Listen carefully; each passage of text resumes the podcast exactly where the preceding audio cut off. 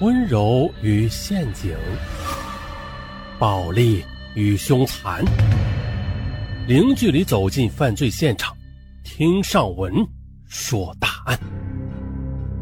本节目由喜马拉雅独家播出。今天要说的这起案件啊，时间跨度很长，长达三十一年。它是由一九八一年案发到二零一二年归案，一个长达三十一年的追凶行动。二零一二年四月十八日，对上海市公安局刑侦总队刑技中心工程师刘志雄来说是一个幸运日。刘志雄二十二年前从事警校毕业到现在干的就是痕检，他整天花心思啊琢磨那些扑朔迷离的斗。击点眼勾，在指尖寻找特征点，为侦查破案提供技术支持。这指尖儿虽小，但是里边却有大乾坤呐。刚入行时，师傅教育他，干这行就得守得住清贫，耐得住寂寞。现如今呢，虽然清贫谈不上了啊，但是寂寞还是很可怕的。试想的，成天面对那一个个枯燥的指纹，一直看到腰酸背痛啊。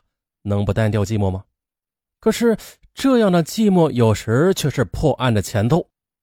刘志雄至今还清楚地记得自己第一次通过指纹对比抓到凶手的经历。那是一九九八年的年底，上海杨浦区一位身怀六甲的孕妇在家中遇害了。可谁曾想啊，时隔三月，上海嘉定一位年仅十四岁的小女孩又在家中遇害。这作案手法如出一辙。一对妇孺接连的被害，让刘志雄愤怒至极啊！他憋足了劲儿，想通过痕迹找到凶手，但是努力了近一年，却没有任何发现。两千年的上海警方的指纹库从当初的五十万份升级到二百万份，刘志雄迫不及待的再次进行对比。哎呀，凶手终于出现了！那一刻他激动不已啊，因为呢，两位死者终于可以安息了。这样的故事其实还有很多。这日子嘛，总是在刘志雄的面前不经意的重复着。面对电脑标注、分析、对比、反馈，这么多年来的刘志雄基本上已经是做到了宠辱不惊。可是啊，二零一二年四月十八日，当他打开指纹对比界面，看到这枚似曾相识的指纹时，他还是忍不住感慨万千。这枚指纹。早已刀削斧刻般的刻在了刘志雄的脑海里，它属于一桩三十一年前的陈年命案。刘志雄不禁的又想起了几年前的四案侦破。二零零四年四月二十六日晚，上海刑警通过指纹对比，成功的锁定了一九八五年连续做下四起入室抢劫杀人案，致三死四伤的元凶顾满宝。啊，将这个隐匿长达十九年之久的杀人恶魔从茫茫人海中给揪了出来，难道这个记录又要被刷新？刘志雄再一次进行了细致的人工对比，为了万无一失的，刘志雄还请来了几位痕检集体会诊，没有错，就是他。这枚1981年上海静安电击杀人案现场遗留的指纹，与一名前科人员艾红光的指纹是相同的。1983年，艾红光因为抢劫罪锒铛入狱，留下了自己的犯罪记录。也许有人会说了，不是有系统自动对比吗？其实不然的。从纸质时代啊，每月只能对比六百份指纹，发展到如今网络时代的月均几万份。那这如天文数字般的工作量是对比成功的前提条件，而且啊，即便科技再发达，它也绝对不会给你一个标准的答案的，它只会啊列出一系列相似的指纹，帮助痕检缩小范围，但是啊，最终揭晓答案的还得是人的眼睛和人的执着。就这样的，在海量的对比中，有时候啊，这心理上的枯燥憋闷，比生理上的痛苦还让人难忍。其实的，需要人工进一步对比的指纹长得都很相似，而这时啊就容易出现错误了，因为啊很有可能会在不知不觉中漏掉属于嫌疑人的那一枚指纹。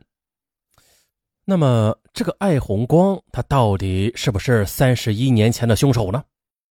时间，我们回到一九八一年。嗖嗖。一九八一年八月十日，上海市静安区延平路建华旅馆内，服务员正在卖力的打扫着房间。当他来到地下室四十二号房间时，发现了睡在三号床上的客人有些奇怪。这两天了啊，这个客人呢都是盖着被子一动不动。这什么样的人会保持同一种姿势不变呢？他好奇的凑近了瞧了一瞧，也顿时的被惊得魂飞魄散。客人的嘴角边赫然的有血迹，并且气息全无。不得了了，出人命了！服务员惊慌失措的报了警。喂喂喂喂！上海市公安局刑侦总队和静安公安分局的刑警们接到报警之后，迅速赶到旅馆，展开了深入的调查和地毯式的勘查。死者小李，男，二十八岁，青岛假肢配件厂的采购员。八月八日啊，到上海出差后入住该旅馆。遇害后，身上的二百多元的现金和一块瑞士罗艾斯全钢手表不翼而飞。就当时的经济水平来说吧，二百多元也不是个小数目了。至于手表嘛，也是当时人的身份地位和经济实力的标志之一。死者身上有十几处淡黄褐色的烧灼痕迹，分别集中在头、颈、后背等部位。而经过尸检之后，查明了。这些啊都是电击烧灼之后留下的痕迹，死者是被人电击胸、背、面、颈等部位休克身亡的。侦查员们无不对这一罕见的杀人方式感到惊讶，这是上海市第一起电击杀人案，以前从未发现过类似的案件，在全国范围也属罕见的。接下来，刑警人员在现场勘查中不放过任何蛛丝马迹。经过细致的勘查，他们离地面两米高的通风管道内发现了几根用黑胶布缠在一起的各色电线，并且还采集到了四枚不太完整的指纹。管道里还有一个红色的女士头箍，头箍两端还有两个用来通电的金属物体，另外还有一把二十一厘米长的西瓜刀。可蹊跷的是啊，小李的同屋住客李义清在案发后就没了踪影。甚至呢，连账都没有结清就溜了。据查，这个李义清三十多岁，中等身材，一周前呢就住进了建华旅馆。毫无疑问，这个李义清身上疑点重重。但是啊，当时我国尚没有实施居民身份证制度，住旅店呢要凭借单位介绍信，有时还得和陌生人同居一室。而这个李义清当时使用的是吉林省双阳镇的中医院的介绍信。那接下来，为了追查李义清的真实身份，他和同事们踏上了北上的列车，花了四十五天的时间访遍东北三省。可是，据调查的，在当地啊，根本就没有这家中医院，更不要提李义清这个人了。显而易见的，伪造的介绍信、虚构的工作单位、假冒的身份，再加上案发之后突然消失，由此呢李义清便被上海警方列为头号嫌疑人。由于四十二号房间的通风口位于走廊靠近房顶的角落啊，平时啊不会有人碰到，只有凶手在藏匿工具时才有可能接触到这里。因此呢，那四枚采集到的指纹就显得愈加珍贵，成为了专案组最有价值的证据和线索。老端木一声令下，对上海留存的四十多万指纹进行人工对比，一份不许遗漏。在当年呐。没有电脑的情况下，要对这几十万指纹进行人工对比，这是多么大的工作量啊！可是为了早日抓到凶手，上海刑警不惜一切代价。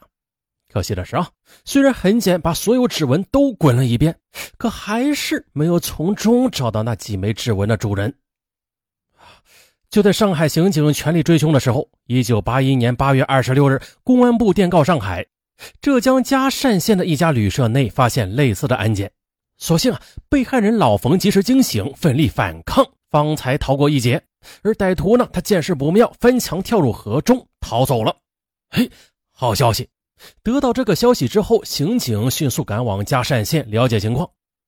被害人老冯惊魂未定的回忆起了那难忘的一幕。